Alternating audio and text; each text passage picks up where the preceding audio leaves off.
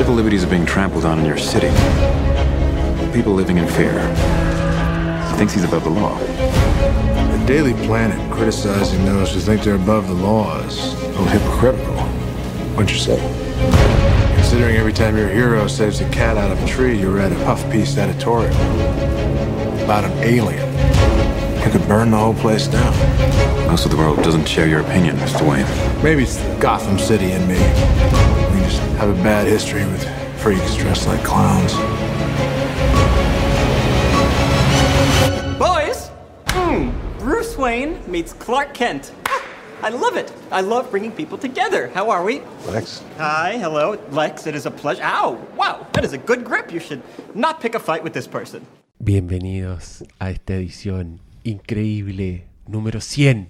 ¡Uh! ¡Bravo! Este resultó ser el capítulo 100, pues cabros, lo siento. Yo quería planificar un evento, algo importante, pero ¿qué hicieron? Nos metieron Batman vs Superman por el hoyo. La duda es, ¿te gustó que te la hayan metido por el hoyo? Y conociendo a estos cabros, no podemos dejar pasar mucho tiempo antes de hablar de esta película. Porque de hecho este podcast yo tuve que cortarlo, porque estaba pasando a la salida del cine. A la Sí. salida del cine estaban los cuatro acá Sí. y estaban ahí, ra, ra, y yo, por favor, guárdenlo. Guarden sus energías. ¿Ustedes se dieron cuenta que cuando estábamos hablando se acercaron uno- unos locos, así solo a escuchar qué estábamos diciendo? ¿Para copiar, dices tú? No, el, eh, No sé para qué, pero ¿No? era, yo creo que vieron... igual, no, vieron- igual no eran cualquier locos porque era una función de prensa. Claro, repente eran, Pasábamos por prensa. Pero vieron a, a The Hateful Four así hablando y se acercaron así como, a ver, ¿qué pensaron? Y, y yo ahí les pegué una mirada y dije, locos, por favor, esta es nuestra vida privada, ¿ya?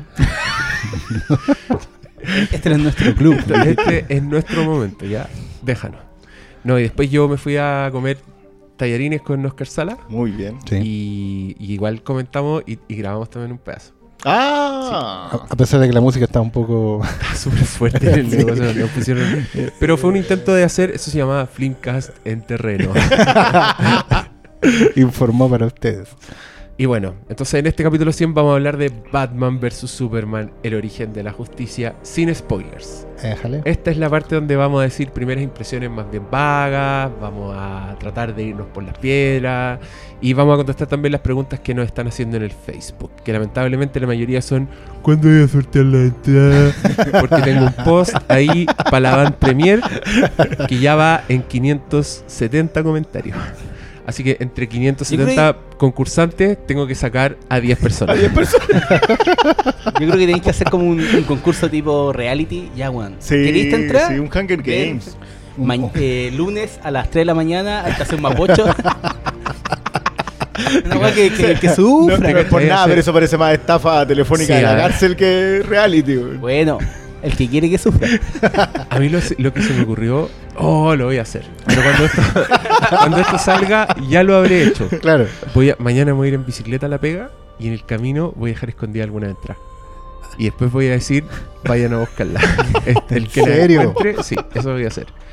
Voy a haber dejado secuestrada, voy a dar pistas, así como el acertijo. Ahí para quedar la entrada. Sí. Riddle me too. Puta, y si no llega nadie, voy a, voy a por DM, lo voy a tirar así. Weón, por favor, rápido. Ten lo que hay marketing en el basurero, por favor. La guayaba al vertedero. Claro, de Santa Marta. Y mm, oye, yo quiero decir que está, está difícil esta película. Está. Yo sé que a todos los presentes les pasó, pero yo cuando salí del cine estaba un poco sin palabras. No, no sabía qué decir. Estaba como por dónde empezar. Y, y creo que es la página en blanco más terrible que he tenido para escribir la crítica. He estado- la he empezado mucho rato. Eso no significa nada sobre la película, quiero decir. También estuve mucho rato frente a la crítica de Mad Max. Uh, Sí. Pero eso tampoco quiere decir que estén al mismo nivel. en el fondo no quiere decir nada. Yo insisto que este capítulo debería durar 12 minutos, que es como para, que conversemos un rato, pero si vamos a hablar sin spoilers, no sé si, si podamos hablar mucho. ¿Tú creéis que.? Pero hagamos el intento. pues. sí, Yo, yo vi una época en que era re malo para escribir críticas con spoilers. Era- podía hablar de todo sin dar ningún spoiler. Ahora lo encuentro tan difícil. Ahora creo que est- estoy más profundo. Hablemos del spoiler como concepto. La mala raza. De lo, de lo que le había. No, de lo Es que, le hace weón, a esta película. nombra- específico. nombráis la, la palabra spoiler y la lengua se me pica, weón, porque se salga toda la información. Estuvo muy feo lo de esta semana a propósito de lo de Batman Superman. ¿Qué pasó? Una, una pequeña polémica con gente que lo hizo a propósito, que posteaba un, Ah, eh, sí, una foto Sí, y te posteaba como un momento culmine, supuestamente, de la que película, que, no, que al final no. no. No, Ah, sí, no, era, no, era, era era, mentira. yo vi la foto y era. ¿Era? Era. Entonces te lo posteaban con, y era con maldad, porque te lo tiraban así como tú estás comentando, oye, pucha, qué sea- bueno, no tienen, eh, le pasó a Daniel, no Tipo. tienen spoilers, y el loquito le contesta con la ah, foto. como esto, como que esto que bla bla bla Qué bla. hijo de puta, weón. Bueno, sí, creo que es la mejor No, expresión. en todo caso yo hice un post sobre eso. weón, Sí, que había en mala, mala clase. Ella es mala clase. faltan, o sea, ya, ya... En varias películas pasan. En Star Wars me acuerdo que al toque pasaron en... Bueno, de metáis a High Definition. Porque bueno, los, los spoilers salían antes, lo de de- la, de antes de la premiera acá en Chile ya estaban con la guapo. Los de Walking Dead salen el domingo a la... Termina el capítulo y ya tenéis todos los spoilers. No podéis meterte a algunas páginas. Qué hijos de puta. lo siento, es lo único que pienso al respecto. ¿Para qué? Son como el típico weón de imbécil. La que mala raza, yo le. Sí, pero es que el troll ya está definido. O sea, yo no sé ni siquiera si es necesario. Insisto que prestarle atención es lo que peor hace porque eso es lo que ellos quieren. Que le Sí, preste bueno. el mayor nivel, la mayor cantidad de atención. ¿no? Como que ellos mismos se niegan el placer de ver una weá para cagar al resto, weón. Porque no son, nunca son weones que la vieron de primera línea. Como sea, obviamente el que posteó la foto no la ha difundirlo- Deciden difundirlo de maricón. Yo, yo recuerdo una entrevista que le hicieron a varios autorreconocidos trolls de internet en un medio, no me acuerdo, un diario, no sé. Y, Y más más, o que, menos. más que troll eran saco wea. Ya sí, sé. porque al final lo- los ¿Y tres coincidían, troll? coincidían en, en que eran plenamente conscientes de lo que hacían. ¿Cachai? En el sentido de, de perseguir a, la, ge- a, a- a gente para de la manera que fuera, digamos, para hacer daño al fin y al cabo, que fuera para decir pesadeces, para decir weas hirientes, o derechamente en este caso, porque evidentemente, claro, el spoiler no mata a nadie, pero efectivamente, si tú eres fan o, o estás involucrado en el tema, ¿cachai? Eh, esperáis la película, la emoción que te pueda generar, provocáis un daño, ¿no? ¿cachai? Es eso, derechamente la intención de provocar un daño. Y, y todos además coincidían en que al final era básicamente un tema para llamar la atención. ¿Cachai? Aunque ellos no lo decían como, así como, oh, estoy tan solo que necesito llamar la atención, sino que ellos como que planteaban la cosa como que fuera un, O sea, básicamente decían que era. un ¿y por triunfo. qué no? No, claro, era era, era, ¿y por una- choreza, no efectivamente, era choreza de, de, de zorrón, ¿cachai? Y nada, pues, ¿qué, qué más se puede hacer con esa gente? No, tratar de... Tra- castrarlo. Sí, bueno, que al final, bueno, que al final, claro, ellos también, la regla antiquísima de la prehistoria de Internet es don't feed the troll, ¿cachai? Sí. Pero ellos conocen la regla y también tratan de pasársela apuñalando primero, ¿cachai? Y preguntando después. Pero nada, ¿qué se puede hacer con eso? Mm, No lo sé. A, a mí siempre hay uno que me caga y que me hace contestarle. Me hace. Es que sabe, es que ese Pero es como no es el uno objetivo. específico, es siempre uno Siempre, en no, el lote. Siempre hay uno que lo consigue. A Ah, eso me Un refiero. tipo No, de troll, claro, que, logra, logra tocar la fibra. Yo creo que compiten por eso. Y me arrepiento tanto. compiten por tocar la fibra y, y- y hablan como que fuera un triunfo, ¿cachai? Ah, lo logré, me contestó, ¿cachai? Se picó, la. No sé, vamos a tener que hacer yoga todos, yo creo. Los peor- yo creo que si usted es uno de los que pone, ay, para que vean cómo era de penca, me bloqueó, eso, mátense. Esos son los peores. Porque, loco, no te bloqueé porque ganaste, te bloqueé porque eres una peste. Así, y no O sea, quiero leerte nunca más en la vida. Pensar que una discusión se gana porque tuviste la última palabra en internet, donde la última palabra es eterna, porque todo es un loop, ¿cachai? Es ser muy pendejo. Sí, y estos días internet está insoportable. Sí, se parecen a ser tu editor de cómics,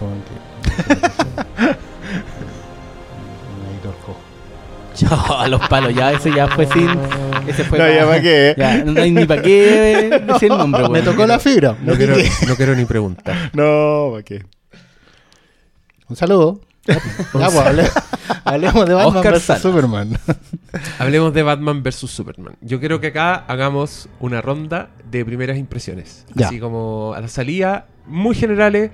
Digan cosas como positivo o negativo, eh, recomiendo o no recomiendo, eh, exitosa o no exitosa. A ver. ¿Y Ya, por, qué, pa- vamos. ¿Por qué me miran a mí primero? Porque está a la izquierda. El, el orden natural. po. El orden natural. Tenéis la preferencia. si les cargó mucho el final de Man of Steel, creo que esta película redime con la única vía que creo que podía seguir Batman vs Superman tras el final de Man of Steel y lo hace bien. Le cuesta un poco agarrar, eh, cuajar, pero cuando lo hace funciona. Entonces si son de ese público, puta, la van a pasar la raja. Pero, y aquí viene el pero, si están más acostumbrados a otro tipo de películas de superhéroes, de hecho, ni siquiera, si están, si esperan algo que le entregue toda la respuesta al tiro, y no es por decir Marvel, sino también es un estilo que ya está en Deadpool, lo he visto. Eh, no sé si les va a gustar mucho esto. Puta, es la, es la reacción positiva más tibia que he escuchado en mi vida. Así como, sí, van a pasar la raja, pero. Pero- Malito. Yo creo que estás muy abajo. Creo que. No, no debe. Ni tú te crees mucho tu decepción. Pero yo estoy decepcionado. Entonces. Pero entonces, ¿qué? Entonces, ¿por qué tan tibio? Porque mi recepción es positiva, pero también tengo muchas cosas que no sé Pero- si no me gustaron, pero no me cuaja la película del todo. Ya, es que eso quiero saber, porque tú decís que a este tipo de personas les va a gustar, a este tipo de personas no les va a gustar. Pero yo quiero saber qué opina el hombre. ¿Qué opinas? ¿Qué opina Paulo? Paulo, ¿en cuál de esas dos está ahí? ¿Te cargó? No, no me cargó. ¿Te encantó? ¿Lo pasaste la raja entonces? No, es que hay momentos en que los pasé la raja. Weón, y estaba como poco menos que aplaudiendo. Sí. Y que son básicamente los, lo último, el último tercio de la película. El último acto, digámoslo. Pero los dos primeros yo debo haber dicho, chucha, ¿qué hora es? Y vi, el- vi el reloj en un momento. No solo porque tenía que llegar rápido a la pega, pero porque siento que le cuesta partir a esta película. Yo quiero decir que Doctor Malo está equivocado y que respeto su opinión, pero a mí, personalmente, en, los primeros tercios hubo muchos momentos de emoción. Onda, yo no miré la hora en ningún minuto, sí levanté la ceja en algunas partes, hice como, "Mm, ¿qué está pasando aquí? Pero lo pasé la raja. Como escenas aisladas, igual se cumple un poco mi vaticinio, que era que eh, creo que esto lo dije cuando hablé con el Oscar ahí en el, en el restaurante de Tallarines. En algún prin- principio, en algún momento yo dije, este weón del Zack Snyder va a ser una película que uno va- se va a repetir muchas veces por pedazos. Como que va a adelantar las escenas para Sí. ver una secuencia increíble y la historia le va a importar una raja. Yo creo que igual cae dentro de esa calificación. Como que yo ya sé cuáles son las secuencias que voy a ver una y otra vez y las partes que van a dar lo mismo. Pero con eso en cuenta, las secuencias que eran buenas, las encontré muy buenas. Me gustaron mucho, como que quería ver más de esos personajes. Y todos mis reparos tenían que ver con preconcepciones mías de los personajes, ¿cachai? Como weas, como para mí, por ejemplo, Batman no haría eso. O esto está súper fuera de personaje según lo que yo entiendo, ¿cachai? Y algunas cosas que a mí me habría gustado que estuvieran mejor motivadas, como más explicadas, como algunas cosas que pasaron, que yo creo que se farrearon un poco los momentos. Bueno, cabro, esta es la versión sin spoiler, así que por eso estoy yéndome por, por las piedras. Claro, muy la- Pero hay momentos que a mí me habría gustado que estuvieran más justificados, que fueran más, más potentes de lo que fueron. Pero en general yo salí súper contento. Y quiero mucho verla de nuevo. Perdón, me tomé. me tomé- No, pero le quería es que preguntar a, al eso, Oscar, a- pero- a eso quería, o sea, a eso yo. Esta película es de grandes momentos, pero bueno, en este web los superhéroes estamos hablando muy seguido de la cohesión, el universo cohesionado y bla bla bla bla bla bla. Pero aquí creo que les falta un poco de cohesión narrativa para unir todos esos grandes momentos que tiene la película. Y va desde la mano de las motivaciones de, no sé, partiendo por el ex Luthor a, a cómo está contada la historia, porque igual es un gran misterio que te tratan de como esconder. ¿Por qué están pasando las cosas? Y como que de a poco te van soltando de a poquito, ¿cachai? Entonces creo que sí, la película tiene momentos en la raja, pero al unirlos no... Oscar.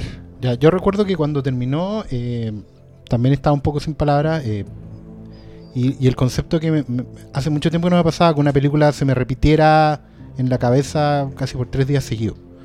Yo me despierto pensando en esta cuestión. Me despierto dándole vueltas, ¿cachai? Em, yo, yo te conté en, en la primera conversa, eh, a pesar de que salí como con la cara un poco larga y- y- pero no, no era tanto una cosa como disgusto, era más bien una- un procesando. ¿Ya? Esto es como Netflix, como está cargando. cargando, cargando, cargando. 65%, Claro, el tema es- 70%. claro.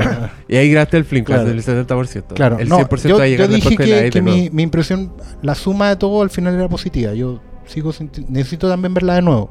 Quiero ver si hay cosas que me quedaron tanto en buena como en mala impresión, eh, si fue producto de, de- de mi procesamiento interno o efectivamente están ahí en pantalla. Eh, porque es inevitable que uno la ve como espectador, pero también la ve como ñoño.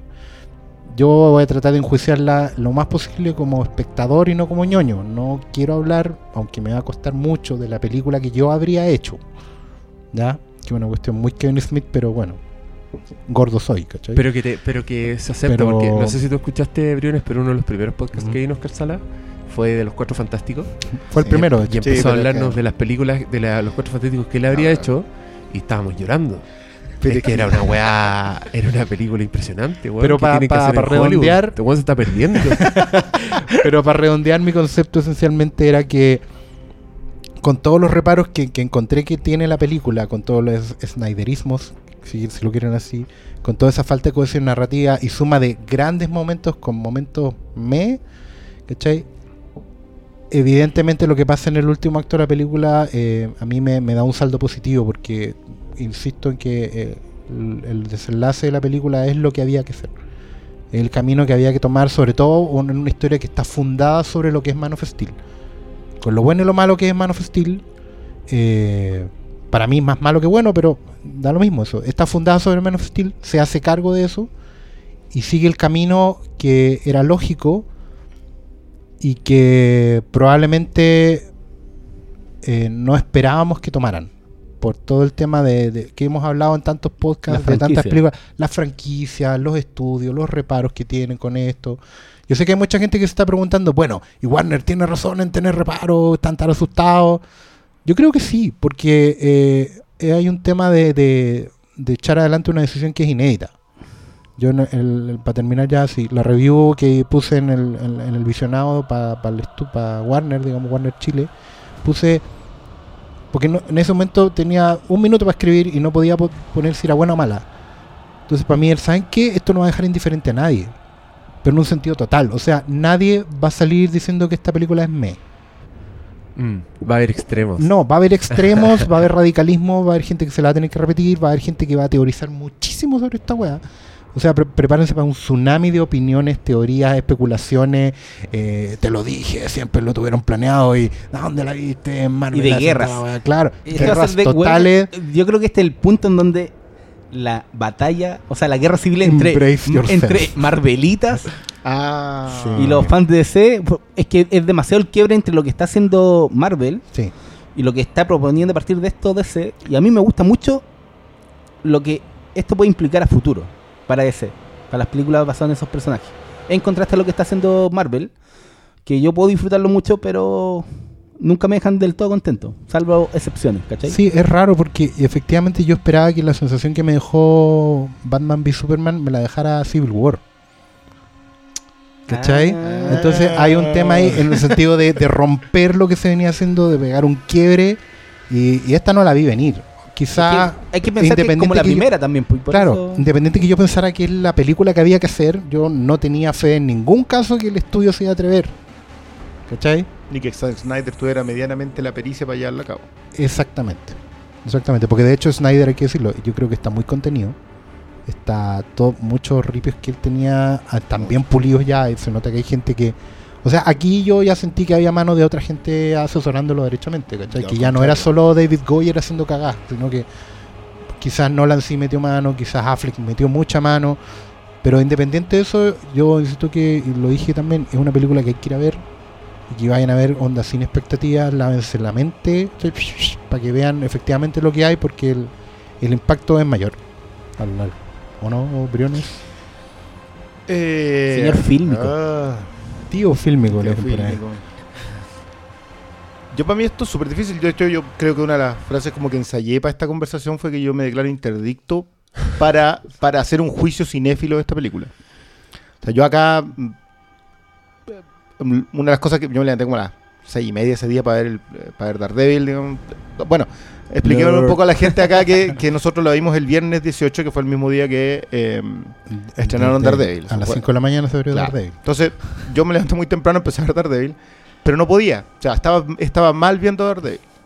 Ahí pensando en otra cosa. Porque estaba pensando en esto. Estaba muy ansioso. Y, y llega un momento en donde dije, ya, terminó el primer episodio, eran 7.20, y, y tomo el, eh, el computador y me puse a escribir algo que se lo mandé a las chiquillas de, de, de Televitos y todo eso. Eh, porque necesitaba sacarme la idea que no lo conseguí en lo absoluto. O sea, yo quedé eh, más ansioso de verla después de terminar de escribir lo que escribí que lo que estaba antes. Yo llegué muy, muy eh, arañando los asientos en ese momento. Eh, yo creo que no hay comiquero, porque yo quiero hacer un poco la diferencia con esto de los ñoños. Yo- a, mí, a mí me gusta mucho el concepto de que disfrutemos toda una cultura pop y, súper bien, lo, disfruto mucho. Pero los comiqueros venimos de alguna manera heridos de otro momento. O sea, esto no es lo que le podría haber pasado a un fan de Star Wars cuando vio el episodio 7. Que le gustara o no le gustara, está conectado a través de un tema derechamente visual, vio seis películas, ha visto alguna serie por ahí, etcétera, etcétera. Pero nosotros, lo- lo- los comiqueros, estábamos esto desde el día en que lo leímos la primera vez, ese enfrentamiento entre Batman y Superman, desde el día en que lo leímos la primera vez, queríamos ver un enfrentamiento entre Batman y Superman. Teníamos también nuestras ideas preconcebidas, eh, hacíamos lo que hace todo ñoño, digamos, de, de inventártela, de que, de ¿Qué que, era, pasar? de que era Batman, era Clint Eastwood, de que todo este tipo de cuestiones que, que la... le- Entonces, yo llego, veo esta película, que sé que tiene ripios, porque es casi imposible que una película no los tenga, porque yo insisto que, y quiero pedirlo como por favor desde ya, eliminemos el fa- factor Mad Max de esta conversación. Porque si colocamos eso como tope, va a ser muy difícil que le encontremos nada bueno a nada en mucho rato. No necesitábamos esa aclaración, Cristian. No Eh. pensaba traer Mad Max a esta conversación. Ya lo habías hecho. Pero Tú me, tú me trajiste y no me gusta estar aquí. Yo no quería estar aquí. eh, no es una película perfecta, si me lo preguntas a mí, no. Pero también tiene que ver con cómo somos nosotros. Seguimos, volvemos a ser muy adolescentes al momento de leer, eh, de ver una película que está basada en un cómic. Como que queremos eso que nosotros queríamos ver. Y en ningún momento logramos asumir que detrás de hay gente que te está mostrando otra cosa. Que es su visión de. Así es. Y yo no, ah, me, me- vuelvo a insistir, más encima nos tiran el cine spoilers antes, así como que no podemos ni ensayar ninguna cosa. Entonces, No, pero. Dale, sí, iba súper bien. eh, yo estoy muy conforme. O sea, Ah, y- y estoy las más que conforme. descansan. yo voy a verla de nuevo el miércoles. Ustedes sé que las ven algunos otros días antes, pero yo la voy a ver de nuevo el miércoles porque necesito como que descansarla un poco. Pero yo de nuevo estoy ansioso por verla. Y eso, y eso ya a mí me dice. Ojo que también voy a verla con la misma posición de, de Oscar. Sí. A volver a revisar esas cosas que no Ah. me parecieron. Pero yo voy más a disfrutar las cosas que sí Pero- me parecieron. Sí, es que, ojo, que yo. Se me olvidó lo que iba a decir. A propósito del revisionado, puede ser. A propósito del revisionado, sí, yo iba a decir también que estoy muy ansioso por verla de nuevo.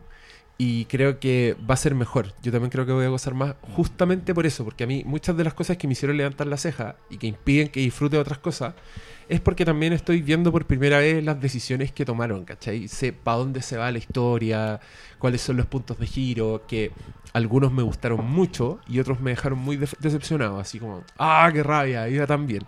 Pero ninguno lo suficiente como para decirme, bueno, esta película es mala. Que es como lo que me pasa, lo que me pasó con otras películas ya estrenadas. que, que Bueno, te- que de tú una te- galaxia muy, muy lejana. que ¿Para te, hablar? que tú te das cuenta al tiro. Sí. Así, Sí. inevitablemente sentís en tu alma que la weá no te tiene y que, y que no la podéis disfrutar más nomás. Y que y todo lo que es malo se vuelve más malo y te cuesta ver lo bueno, ¿cachai? No, acá no me pasó nada de eso. Y me sorprendí emocionado en muchos momentos. Que es una weá que Men of Steel, por ejemplo, no logró. Sí, de No, lo- hecho, no logró emocionarme. de como hecho yo decir, tenía, "Wow". mira, yo tenía la sensación, cuesta expresar este Diane sin spoiler, pero se puede. Em, cuando yo vi, me recuerdo, cuando vi Matrix 2 y 3, eso se estrenó como con un mes de diferencia, ¿no? Como un año. Como seis. No, seis meses. ¿Seis no, si no meses? fue Seis tanto, meses. si no Una se fue estrenó como en mayo y la otra en Pero diciembre. fue pero fue ver como un mismo año. Fue el mismo año, sí. Em, me recuerdo que a mí me dio mucha más rabia la 2 que la 3. Rabia, me acuerdo que salí puteando el cine la 2 y el 3 salí con una sensación ya más de... Porque sentía que en el fondo todos los errores se habían cometido en la segunda parte al echar adelante esa historia que no tenía sentido. Y que la 3 simplemente ya padecía de eso. Es como, ¿cachai? Es como un soldado amputado. O sea, hace lo que puede, pero ya no tiene vuelta. ¿Cachai? Entonces, también tengo la sensación, y lo voy a confirmar o no cuando la vea de nuevo, pero tengo la sensación también interna de que sí, que, que los errores que puedo encontrar en esta en realidad se deben a la anterior. ¿Cachai? Pero también es valiente hacer eso. ¿Cachai? En el sentido de decir, mira, ya partimos con esto. No podemos hacernos los locos con lo que hicimos. Eh, y reparémoslo. ¿cachai? Hagamos una, una- un, un constructo sobre esto que... Sí, a lo mejor reparar es un verbo debatible. Pero tengo esa sensación, ¿cachai? De que, bueno, hay cosas que no, que se nos salieron de las manos en la anterior, partamos desde ahí y veamos hasta dónde, no veamos, sino que lleguemos hasta donde tenemos que llegar con, con eso. Entonces, tengo la impresión de que los errores de Batman v Superman son más herencia a carga de la anterior, ¿cachai? Como algo inevitable. Como algo inevitable, quizás quizás una volada muy mesiánica, sabes que, Pero- per- pero es la- muy- la, interrupción, pero yo creo Mm. que de la misma manera en que los errores de Man of Steel repercuten acá, yo creo que gran parte de los méritos escasísimos de Man of Steel, pero particularmente un, un subtexto que se nota que, que estaba ahí en la historia, que se nota más ahora, es la base de, de Batman Superman.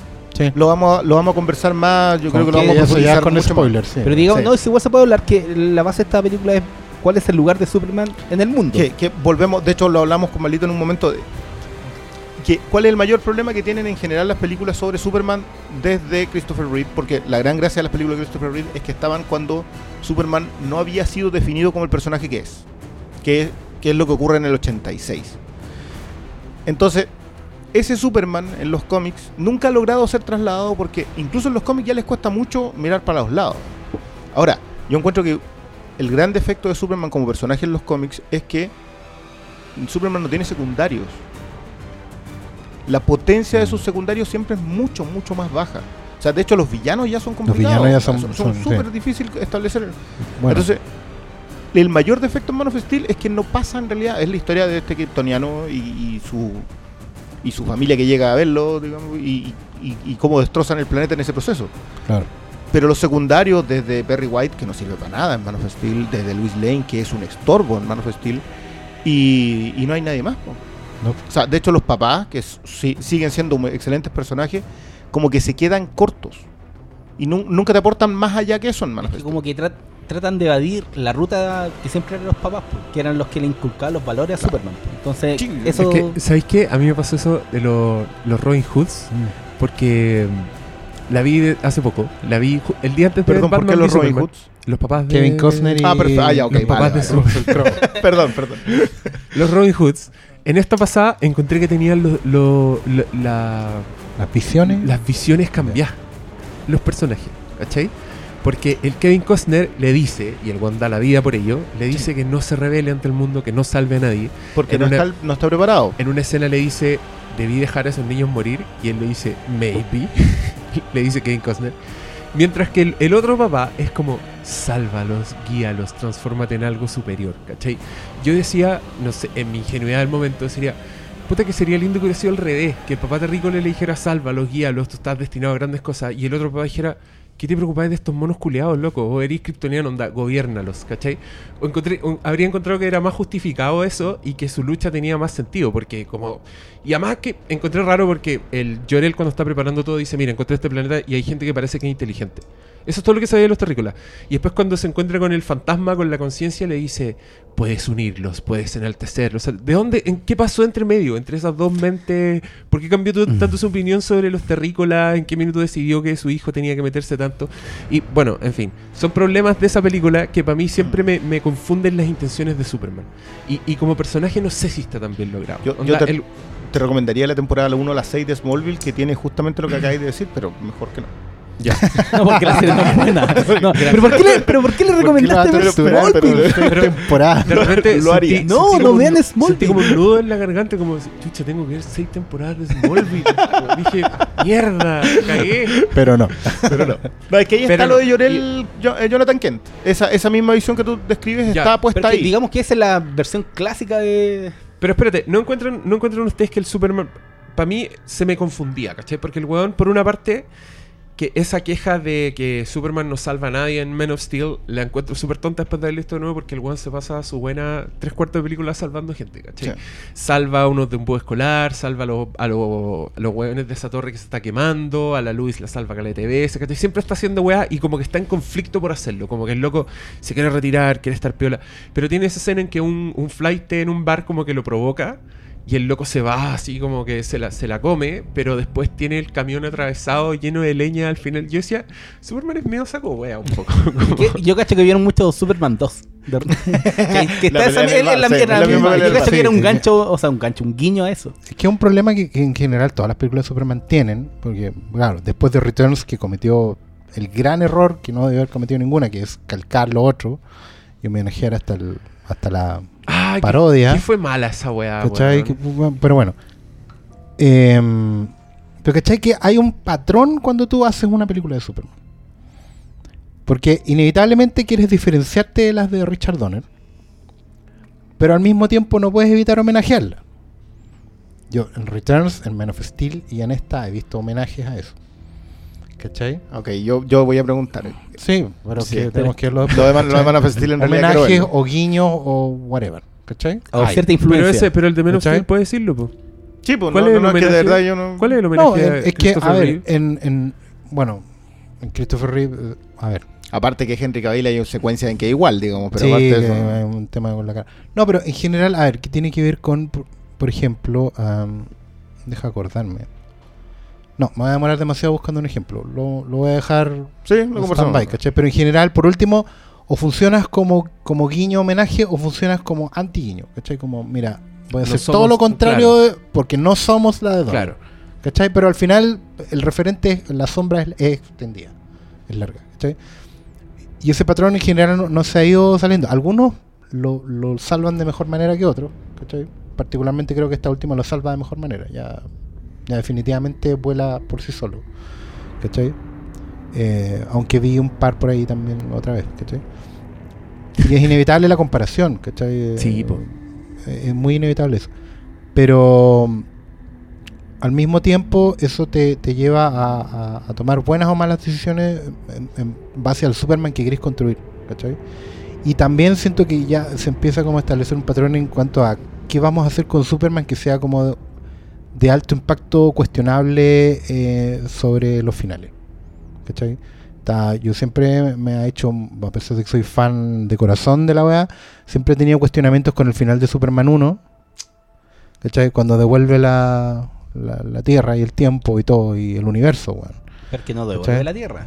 Bueno, ¿Qué es eso? Nadie nunca lo ha entendido ni lo ha explicado. No, pero es una, es una, es una explicación gráfica No, del viaje en el tiempo. No es, no es Claro, que eh, una vuelta a la tierra. supuesta- supuestamente el viaje en el tiempo, después el, el, el beso roba memoria, ¿cachai? Pero es que, mira, para, para. de- dejemos de lado eh, Superman 2, porque fue hecha por un director que hacía eh, películas de los Beatles, más implicado a la, a la comedia, Sí, y cambiaron a, y a Richard Donner lo sacaron al comienzo, entonces cambiaron toda la película. De hecho, Eso es verdad, digamos Pero que la- el final... pero la hicieron y la estrenaron, ¿por el qué no la final, vamos a bueno, no, pero es verdad que el pero final, que el como final que perdió de, el objetivo esa película a mitad de el camino. final de Superman 2 original es el final de la 1. Al final Ahí- de ahí Superman da 2, vuelta- ahí, ahí da- devuelve el Ah, tiempo. ya, Otra eso, vez. eso habría sido mejor ¿Cachai? por Doctor Malo. Claro, ¿cachai? Qué bueno El- que no el- le hicieron El tema eso. es, el fondo, la 1 y la 2 son una sola historia y al final de todas las cagadas en el fondo, Superman viaja en el tiempo para arreglar el... ¿cachai? Después, bueno, en Returns igual tenéis un- un- un- una decisión, no es una decisión de Superman, pero igual es cuestionable en el sentido de... Tener de Kevin Spacey tener como Lex Luthor. Claro, claro. No, pero de tener un hijo. Ah, a no, esta altura ya no es ya- spoiler para nadie decir eso, pero que No, Superman tenga un hijo. Claro, pero, pero, pero me, entienden que, al- que una, eh, hay una hay una suerte de patrón de, de hacer un final que que Superman toma una, un, un final que sea muy muy debatible, muy cuestionable, como que rompa el molde, ¿cachai? Que no se da con ningún otro superhéroe. Bueno, y en menos Steel el hecho de matar. Pero, y- bueno, ¿cachai? Ok, yo, yo quizás venimos llegando muy tarde a esta conversación, pero lo de- lo- a mí lo de Sod no me ha molestado, pero no me molestó en el momento. Yo de verdad que encuentro que la crítica a esa parte del final, yo lo de la destrucción creo que hasta hoy día era considerablemente criticable porque no tenía ningún sentido tanta pelea. Yo creo mm, es pero que la lo de- crítica lo ahí, de Sod es- o sea, la, la crítica seria, no la, la crítica huevona, es que esa destrucción no tiene un contrapunto con con lo que es Superman, ¿cachai? O sea, pudo- podía haber mucha destrucción, pero nunca en, en toda esa secuencia de destrucción veía a Superman salvando a un civil. Bueno, podía haber sido una escena, no no sé, Zod pescando un camión tirándose pero- a la gente, Pero ¿y el final qué es? pero bueno, es que eso es, pasa eso, Eso es, justo. pues, va a salvar no, al civil. Pero Cuando, el- eh, es, eh, es perdón, cuando es el último recurso, ¿cachai? pero es cuando tiene el control. Antes de eso, en ningún momento él tiene el control realmente de la pelea. Cuando el único momento en que, re- en que tiene el control de la pelea es cuando lo tiene en el cuello.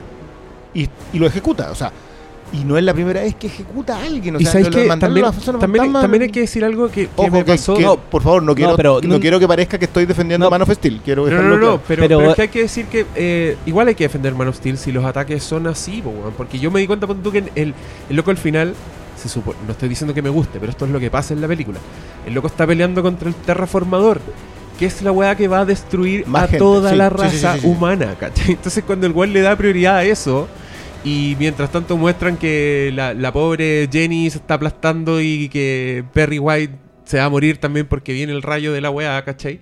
Claro, ¿qué, qué prefieren ustedes, cachai? O sea, ¿qué habría, para mí no habría tenido ningún sentido mostrar a Superman salvando a una señora que se está cayendo si el terraformador está matando a Es- toda la raza humana. Es la pelea ¿cachai? entre dos dioses. O sea, perfectamente. en- La idea de Superman siempre rescatando a los civiles, eh, a mí me parece súper plausible. Pero eso es cuando él tiene un mediano control de. De hecho, uy, iba a ser una cita que nos costaba la grabación completa.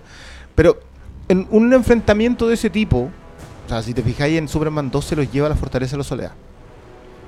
Entonces, claro, no había ningún civil, excepto Luis, digamos, para tener que rescatar, pero cuando el Superman nunca tiene el control si se está enfrentando a alguien igual de poderoso que él y siempre va a elegir salvar a la mayoría.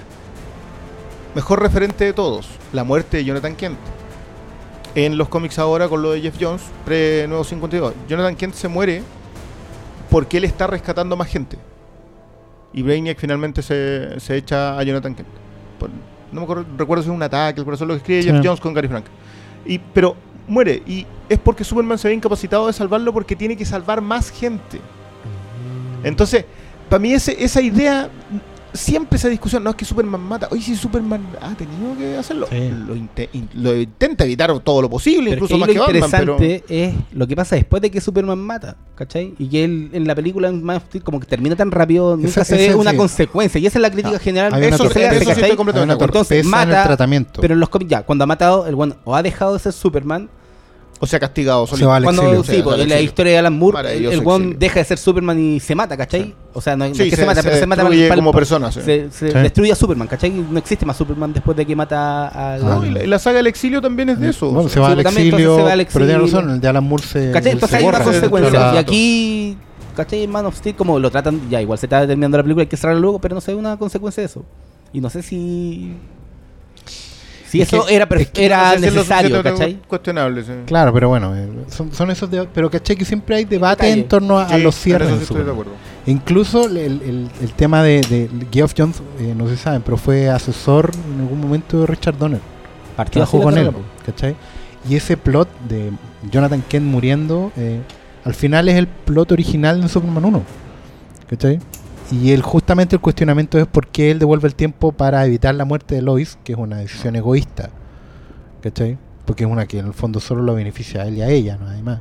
¿Cachai? Y el eventualmente Le da vuelta, está haciendo Claro, el gesto de dar vuelta a la Superman 2, tierra sí, a Oscar Superman Pablo, 2 que no entiende. también eh, Superman está todo el rato tomando decisiones egoístas, weón. ¿cachai? Cuando elige perder sus poderes para vivir una vida, ¿cachai? Es buena esa weá. Claro, A mí me- pero, Sí, a mí ¿cachai? también me gusta. A mí me Pero- pero el punto era, era humano y le echaban la choreada Claro, la pero el punto es justamente que al final él, con, con ese recurso muy facilista, muy torpe, como bien dijo Malito, del beso chuparrecuerdo, Oh, ¿cachai? Pero él también, ahí es cuando, cuando por una vez él es Superman y toma una decisión que no es egoísta. ¿cachai? Cuando él sacrifica toda su felicidad porque todos vuelva a la normalidad, ¿cachai? A mí- eso es a lo que le me- pedimos a Superman. Y que eso es Superman Superman, no es. Le Yo- pedís yo igual perfección quiero- a un, a un granjero. Yo le pido perdón, pero yo como niño que amaba a Superman 2, me encantaba esa weá del beso. Tantas Es que- cosas que se hubiesen solucionado no, con es que eso. justo, no, pero era porque cochino, weón. Yo era un niño inocente. Yo estoy hablando de una escena en que ellos, en, el, en la fortaleza, cuando están los tres weones, empiezan a usar poderes muy raros. ¿Cachai? Como que Sí, se, el multiplican, celofán se el loco le tira el escudo, hacían como esto, y Superman en un minuto dice, cuando niño yo era, su- era pésimo para este juego, y tú decís, es una weá que juegan los kryptonianos, yo me acuerdo que estaba así con mi cabeza muy expandida. Entonces después de eso, el beso amnésico era como, obvio que, obvio que puede hacer eso si es kryptoniano, ¿o no? Sí, No.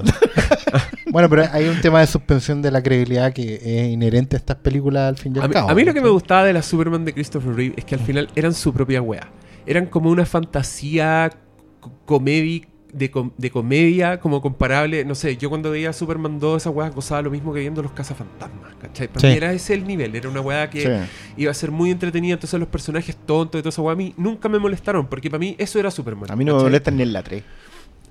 Y la 3, la 3 que tenía como un hacker que hacían una estafa y al final una vieja muy fea se transformaba como en un robot. Claro, pero solo eso- porque caía dentro de un Es que era. Brainiac. Es- Claro, Tipo, no tenía la plata, no tenía, no había la plata, pero era Brainiac. Oh, sí. la weá, El plot Qué original, si te fijáis bien y así la transposición, en el fondo es Luthor y Brainiac uniéndose contra Superman. Sí. Ay, quiero ver esa weá. Que, un- No. una No alianza. es más, no hagas. com- comparado con la 4, la Pero 3 espérate, la salva. 3, la 3 tiene la secuencia en que Superman pelea consigo. Que para mí es, Sí. para mí impagable. la del borracho y la del y la pelea con Clark Kent, de- con Clark Kent Superman, digamos, yo las encuentro extraordinarias. La. Y a mí lo de Richard Pryor no me molesta tanto. La, la idea de este personaje absolutamente inútil que, que termina creando Brainiac tampoco me molesta tanto. Si el problema de, de la 3 es que la 3 son como. Son puros disparates. Una serie de gags. Es una serie. Claro, es que una suma de sketch, ese es el tema. Hay una idea. Esa es la, es la que parte con una de fondo, secuencia pero- súper larga de algo que está pasando como una, un weón que tiene una bomba y se queman unos juguetitos y el juguete camina y le Sí. pega a una señora. ¿Qué es esa weá? Es como... La serie de gags. Es como destino Claro. final, pero en comedia. sí. no. Pero bueno. No. Oye, hemos hablado mucho de Superman. Sí, de- como que pasemos a la parte. Segundo Vamos a capítulo. la parte- parte con spoilers. No, pero por vamos. favor. Ya, No, pero pero- Antes, antes veamos las preguntas que son sin spoilers. Ya. Para ver si podemos Sí, contestar. ya Sí, porque ya. Estamos en ya- la mitad de la. Ya, ahí está. María Soledad Oñate. Y el resultado del concurso. ya, todavía no estoy grabando. Fabián, el evento capítulo 100, ya lo explicamos. ¿Cuáles son sus expectativas para esta película? Paulina Araya, ya lo dijimos. Sí. La, primera mitad. Y creo que lo, lo hemos dicho como en tres podcasts anteriores también. Sí, mis expectativas eran muy altas.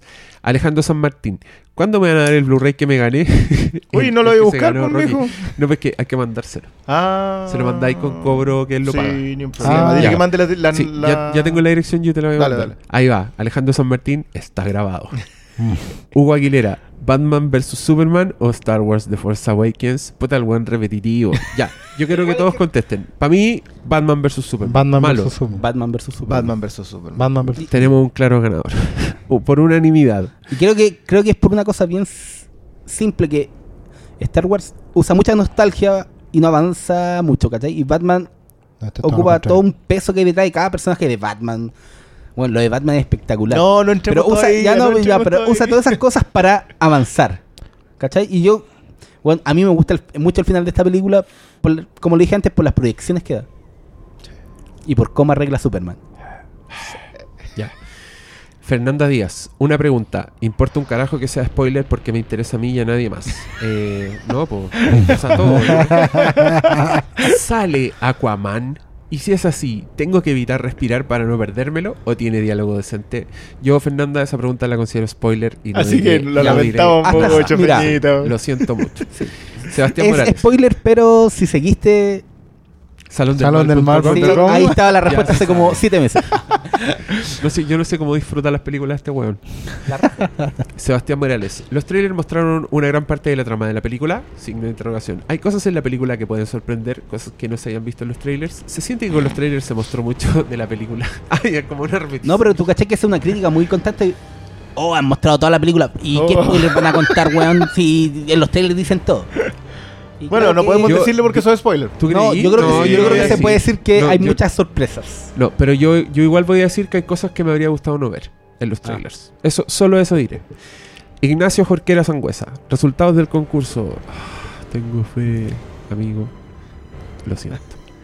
Rodrigo Leal, ¿cumplió las expectativas? ¿Hay más sorpresas o giros en la historia de lo que muestran los trailers? Es como lo mismo que antes. Eh, No, pero hay más giros. lo, lo único que podemos decir sí, por ahora, sí, hay sí, muchos giros. Hay más giros. Sí.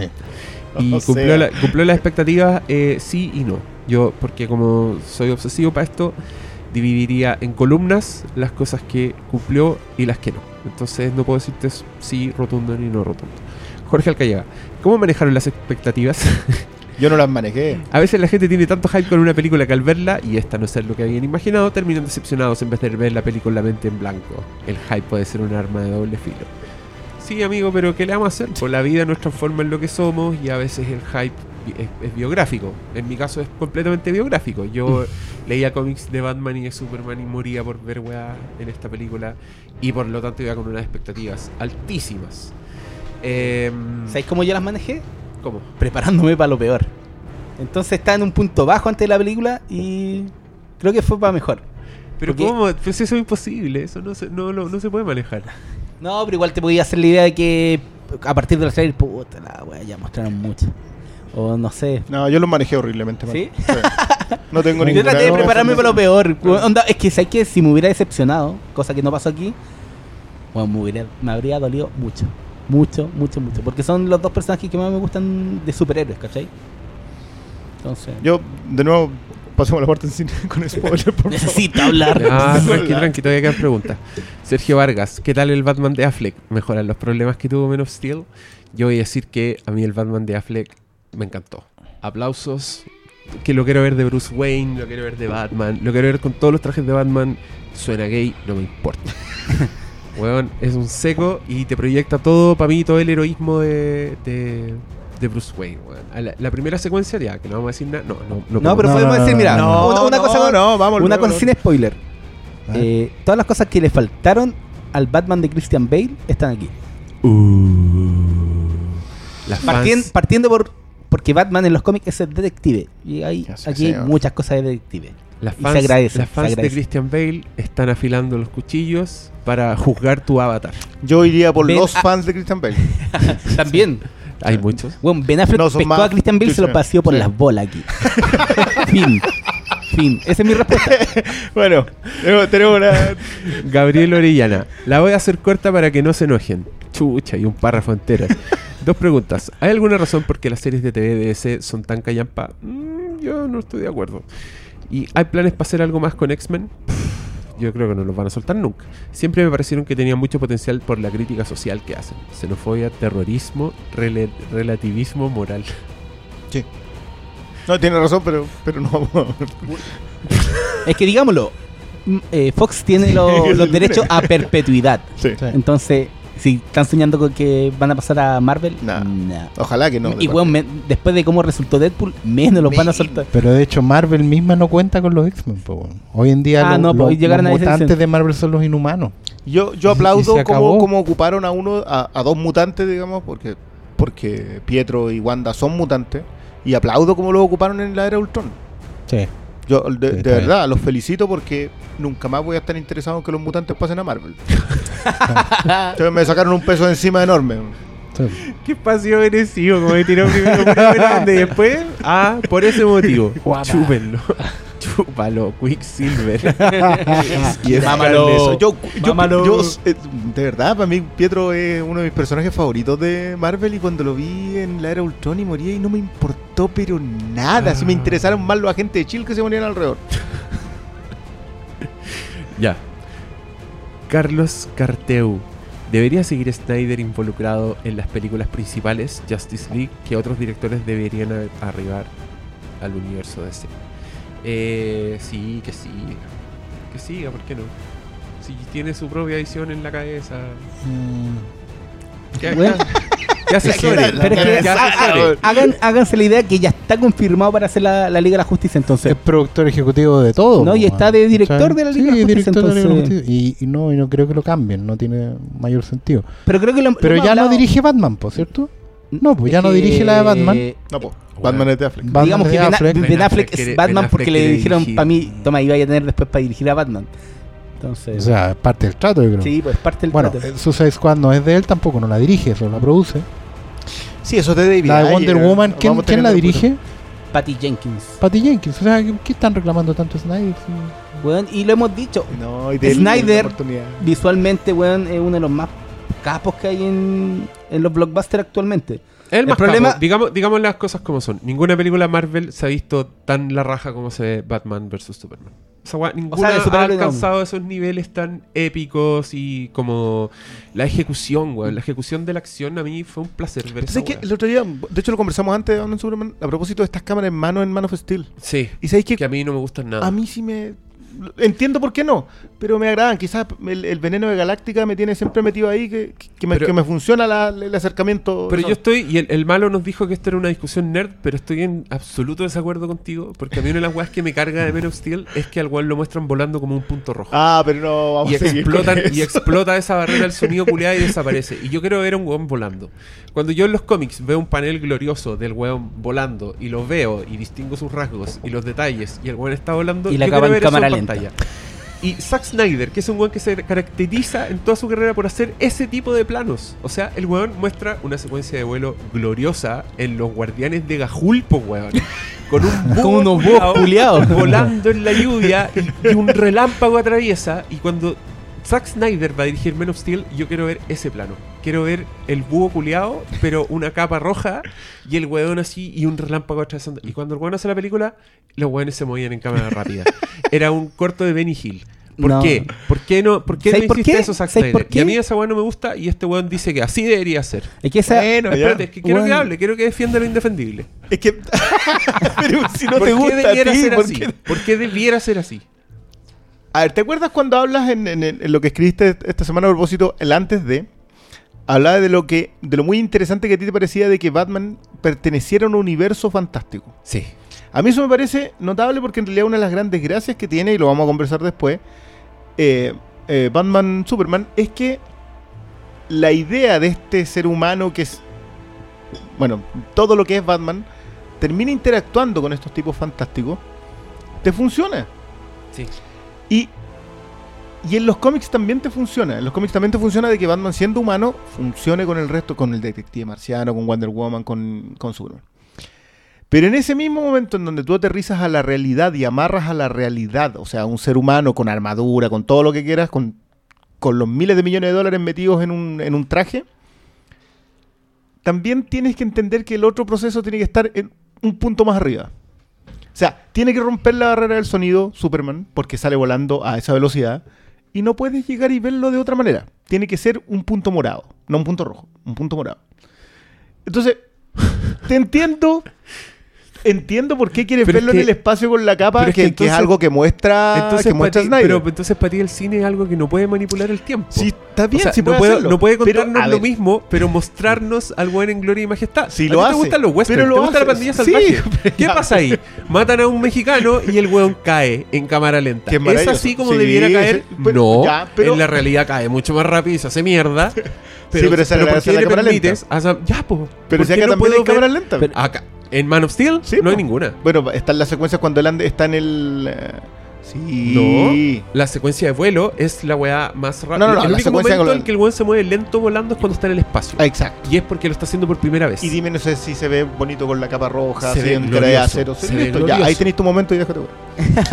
Pero es que digamos, weón, hay, hay, hay dos, dos amarras. Una es que in- intentan endiosar a Superman, mostrándolo desde una perspectiva de cómo lo ve el resto. Y ahí lo vemos como, como el punto morado, ¿cachai?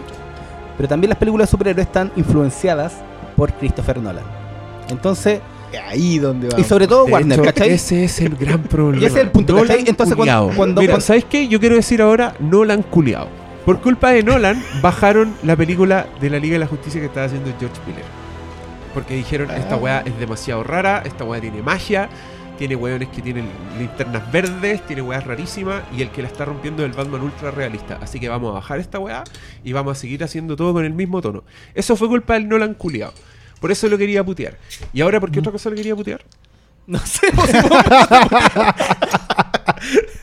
Yo, yo No, concuerdo contigo. digamos ojo que el realismo del, en los superhéroes Ah, y De- entonces, es que entonces tenés razón, pues el weón fue el que le cagó el estilo, el que le puso po. la pata encima Pero al fueron los millones Pero que sí, hizo Dark pero- Knight. Ya, pues, pero, una, ya, pero una weá es culparlo y, y, Y al la otra es culparlo, y al, al culparlo implicar que es un error y otra cosa es defender y decir que sí, que así debería verse un weón que vuela, como Sí, un sí. punto morado. Está ¿Ya? bien. Está equivocado. Pero es que a mí, me- o sea, que a mí me gusta la mezcla que hace eh, Batman vs Superman. Y esto no es un es, spoiler. que, es que yo quiero decir que esa es una de las cosas que arregló. Cuando hablamos Es de las cosas que las se arreglaron, No, es que, de nuevo, Steel, yo incluyo el estilo. Ya. Porque cómo se vio Superman en esta weá, para mí fue Pero- glorioso. pero Onda, de nuevo. En ese IMAX, cuando el weón baja. Ah, pero no. Mira, no. Yo, quiero- yo no quiero, spoiler, yo quiero no una. a- aterrizándome a la pregunta. Si Zack Snyder debiera seguir en esto. Sí. Y, y hablábamos de. Hablaba, hablaba Fin Oscar, de la respuesta. hablaba Oscar a propósito de lo de que hay gente que lo arregló. No, yo de verdad que creo que hay gente que estuvo frenando a que este fan que quería hacer películas con todas sus impericias, con toda su escasez de talento, hiciera su película. Y yo creo que acá hizo su película. O sea, acá no está metido Nolan. Y se nota. Si se nota que no está esa idea de aterrizarlo al- a la realidad. Y está bien. Yo entiendo tu molestia con el punto morado. Qué bueno que, que- que te la hayáis podido sacar. Gracias. No, pero De nada. que en Batman vs Superman está la mezcla de las dos cosas, po. Pero no, Está no la está mira- el hiperrealismo. No, pero la- yo- la yo primera creo vez- que claramente es más es el más Zack Snyder de Sí. Gahul y de Watchmen que el, ese pseudo Terence Malick que adaptó por alguna misteriosa razón en Men of Steel. Pasemos a la otra cosa, de verdad. No, pero sí, está bueno. Tranquilo. Bueno, la, la anticipación. Alejandro G. Riquelme. no, no se lo quito. ¿Creen que esta película puede influenciar de alguna forma el estilo de hacer películas de los estudios Marvel? ¿Batman vs. Superman renovará el género o será otro clavo en el ataúd de esta tendencia que tiene chatos a muchos ya? Rájate con entradas, Hermes. Ah, las tiró así al final. Eh, no, yo creo que Marvel va a seguir en la suya por Es los que siglos de los siglos. Los, números responden, ¿para qué van a cambiar? Claro. Ay, no, y es una cuestión que esta película quizá para el ñoño más, más extremo, ese que le ¿Al gusta talibán? defender, claro, al, al talibán que le gusta decir que DC es más madura y Marvel es más pendeja. Ya, esa weá es de ya de fan, tiene- o sea, nerd. Tiene como 35 ISIS, weón. años, weón, ¿cachai?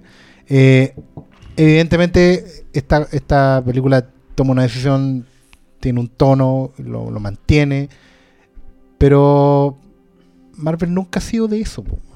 Nunca, ni en los cómics, ni ¿De nada. ¿De la sustancia? De, ese ¿O- tono, ¿cachai? Ni, ni esa onda, ¿no? Es otra cuestión, pues, weón. Yo siempre he dicho, no, no vaya, con no vaya a meter en el saco Mira, eso fue un comentario troll, ¿no? No huear. vaya, no vaya a meter en el saco 80 contra 40 años de historia que además siempre se marcó para otro lado. Si al final esta pelea larga de, de Marvel versus DC no es más que marketing nomás, ¿cachai? De hecho los mismos creadores de la, en la época lo alentaban y después se iban a tomar una chela juntos y se daba lo mismo. Pues digamos que ahora en Twitter tú te metí. Yo sigo a, a guionista de Mar, algún que está en Spider-Man. Dan Dan slot. Y estaba rayando la papa todos estos días con Superman. Entonces, Sí. sí. Bueno, él yo pues, creo que debiera llegar ahí. ¿Mm? Sí, creo que es- Dan es Slott es uno de los que ha capturado mejor el superheroísmo en El todos sus personajes. El héroe de luz. No, pero eh, a eso iba, pues, entonces no hay guerra en realidad. O sea, puede que haya guerra en el sentido de, de robar eh, talento, de eh, tratar de asegurar contratos, Bueno, pero eso es- pero eso pasa en, todo, en todos los negocios. todos los entonces- negocios. Pero, pero respondiendo por lo menos yo a la pregunta del, del, del amigo G acá, eh, porque él era, ¿no? Sí. Eh, yo siento que no, no va a influenciar necesariamente porque quizás la película que podría haber recogido esa influencia en Marvel ya se filmó, Ya se que se estrenó un mes más. Le va a doler en Y el alma. le va a doler en el alma y va a tener que acusar el golpe porque, pucha, Le ganaron el- la carrera. Sí. Se la le ganaron el quien vive en cuanto a, a, claro, a la, a la película más rompedora en cuanto No, al molde, ¿cachai? Pero al final cada uno va a tener que tomar su camino nomás, porque nadie en un estudio que dirija un estudio de millones de dólares va a decir, ¿saben qué? Hagamos lo que están haciendo los del frente. Si Menos cuando le Warner- está resultando lo que están haciendo. Además, ellos. si en Warner hubieran hecho esto, hubieran empezado a hacer películas onda Ant-Man y Guardianes de la Galaxia, habría sido un desastre, weón. Eso lo saben, po. si la gente no es tonta. Hicieron una, se llama Linterna Verde. No lo recordemos. Bueno, pero Pero efectivamente, tiene razón igual en parte. O sea, Linterna Verde es la más Marvel de las películas de DC y salió como salió. ¿Cachai? Porque no, porque pertenecen al mismo campo. No, no está en el yo- ADN. No, no alentemos en realidad un poco esta, esta discusión, pero en, rigor, en rigor, a pesar de que yo, yo siempre he encontrado que Marvel recogió mejor temas del hombre de a pie en su tiempo, que, que es, eh, que derechamente la herencia de Stan Lee, porque la dinámica familiar estaba en Cuatro Fantásticos, la dinámica de equipo estaba en Vengadores, eh, lo de Peter Parker ya está ultra y ultra revisado. Pero los temas auténticamente peliagudos, diversidad racial, el fascismo como tal, eh, eh, puntos de vista políticos, etcétera, etcétera, con excepción de la diversidad sexual. Fue lo, Marvel ahí se le adelantó que Mística haya criado a Rogue con su pareja que era de- Destiny. Había una serie de cosas en que las... pero muy poco. Pero después del 85, diría yo, post-crisis, DC siempre fue la más madura y ahí no hay mucho que hacer. Incluso antes con Neil Adams y Green Lantern. Y con, hay que recordar claro. todo eso, toda Sí, esa pero era- etapa. todo era muy naive en ese tiempo. Lo de Denny O'Neill con Neil Adams siempre fue como muy ingenuo en, la- en la- en el trato. Independiente que después tuvieran consecuencias muy interesantes. Lo de Speedy en los Titanes es buenísimo porque el resto del equipo se ve con la culpa de no saber que su mejor amigo, que, un- que uno de sus mejores amigos era un drogadicto. Entonces hay todo un- Las consecuencias eran mejor, pero ya después del 86 ya no hay nada que hacer. O sea, DC... Y, y- y por favor, citar a gente como Archie Godwin y Karen Berger, que, que son los que hicieron que DC fuera lo que terminó siendo. Y que tenga mejores historias. O sea, ahí, ahí está el, ahí está el tema. DC tiene mejores historias individuales. Pero esas mejores historias individuales es muy difícil llevarlas a la pantalla. Por- porque, a ver, Linterna Porque Verde son historias muy de cómic, digámoslo. Exactamente. el Sí, sí. Linter- Linterna Verde tiene dos grandes historias. Que es Amanecer Esmeralda y Crepúsculo Esmeralda. Y la guerra de los Siniestro Corps. Claro, pero eso es Jeff Jones muchos años después y eso es de los Green Lantern Corps. No es de Linterna Verde propiamente tal, es el equipo completo. Entonces, Hal Jordan tiene dos historias. ¿Cómo llevas eso a la pantalla? Yo no tengo idea. Yo ni siquiera vi la de Ryan Reynolds.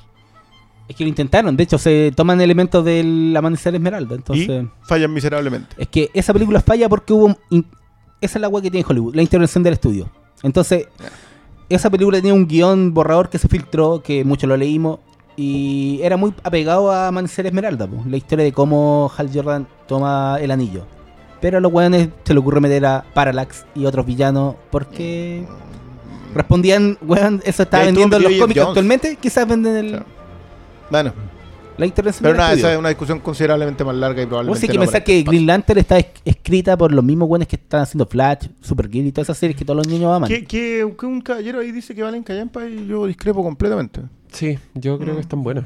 He Yo visto harto. Es otro universo, he visto pero- harto Flash y es bien correcta. Sí, yo por fin vi Flash y también no estoy de acuerdo. Para Oye, mí es la segunda de Arrow. pero Oye, bueno. quedan muchas preguntas, pero cortémoslo acá y nos vemos en el próximo que va a ser con spoilers. Así que despídanse. Así es nomás. Esto va a salir con tres días de diferencia. Así que ahora vamos a hacer un viaje en el tiempo. En 3, 2, 1.